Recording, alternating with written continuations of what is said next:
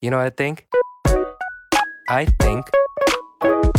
大家好，我是七季猫猫，猫猫七季，欢迎来到猫猫的奇迹世界。嗨，猫猫的朋友们，我们又见面了。上两期呢，给大家介绍了我们景德镇的两种小吃，一种呢叫做冷粉，一种呢叫做碱水粑。今天呢，猫猫再给大家介绍一款景德镇的特色小吃——饺子粑。大家是不是觉得很奇怪呀？为什么我们景德镇的小吃都喜欢在后面加一个“粑”字呢？我想呢，这个呀，可能是跟他们的原材料有关，因为呀，都是用这个大米磨成粉制作而成的。那这个饺子粑呢，它是我们江西景德镇。还包括了这个周边安徽东至一带的一种传统的汉族小吃。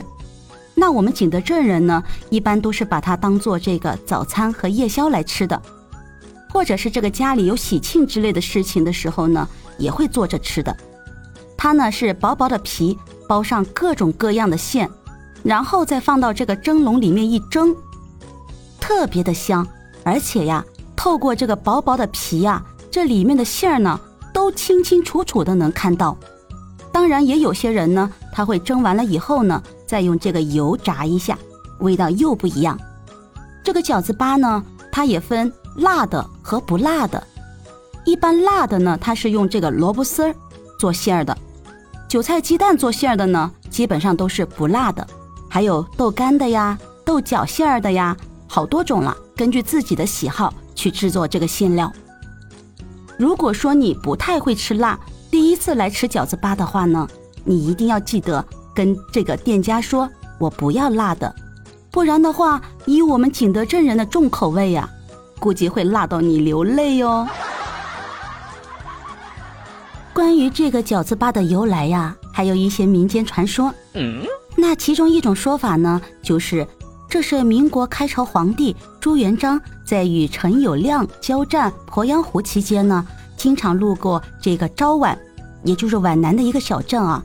有一次路过昭坛停留用餐的时候啊，主人一时拿不出什么好的食品招待他，那主人呢就急中生智，拿出家里做糊糊吃的米粉来做包皮，然后呢又制作了一些小菜做这个馅儿，包起来放锅里蒸好了之后呢，端给朱元璋吃。朱元璋吃了以后呢，觉得味道特别好，赞不绝口。从此以后啊，这个招坛饺子粑呢就流传下来，流传至今了。哦，这是一个说法。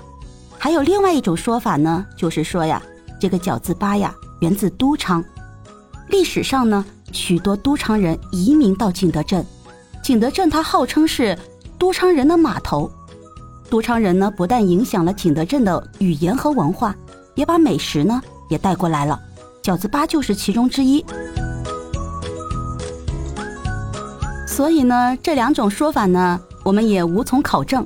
但是呢，它就是这么流传下来了，成为了我们景德镇特别标志性的一个民间小吃。下面呢，我来跟你们说一下这个饺子粑的制作方法啊。它的制作方法呢，其实并不复杂，特别的简单。首先呢，它是用我们这。鹅湖镇的碗米磨成粉，用这个开水呀给它和好，然后呢，我们用这个韭菜呀、豆腐，或者是虾米啊、萝卜丝啊，或者豆角啊等等啊为这个馅料。咱们呢要先将这个馅料啊炒熟来，因为呢我们之后啊还要上笼去蒸的，所以呢不需要炒的特别熟。然后按照自己的口味调馅，像炒菜一样的。用开水将这个米粉呢搅拌好之后呢，然后成团的装好，粉和好以后呢，弄成圆形，再用这个手呢给它压扁成一窝形，就像你包包子、包饺子一样的啊。然后将这个做好的这个馅料啊放到这个捏好的皮里面，给它捏啊捏啊、包啊包，包成像饺子一样的形状。这样的话呢，它就做好了。之后呢，再给它放入这个蒸笼里呀，或者是这个蒸锅里。蒸十五分钟以后呢，它就熟了，就可以上桌食用了。其实呢，它这个制作方法和咱们平常啊喜欢吃的饺子的方法差不多，对不对？啊，但是就是说，呃，制作的原料不一样。那制作饺子的包子的呢，它是用面粉，那我们这个呢是用碗米磨成的粉。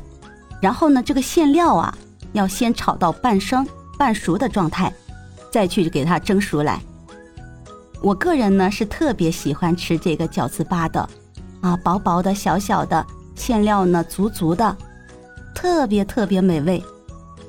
还是那个老规矩，啊，点上一份饺子粑，配上一份这个瓦罐鸡蛋肉饼汤，啊，别提多满足了。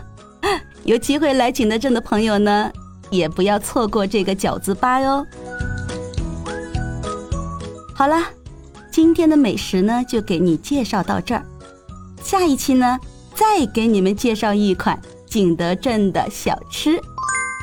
好了，今天的节目到此就结束了。喜欢的朋友可以双击点赞、订阅、评论，一键三连哦。我们下期再见啦，拜拜。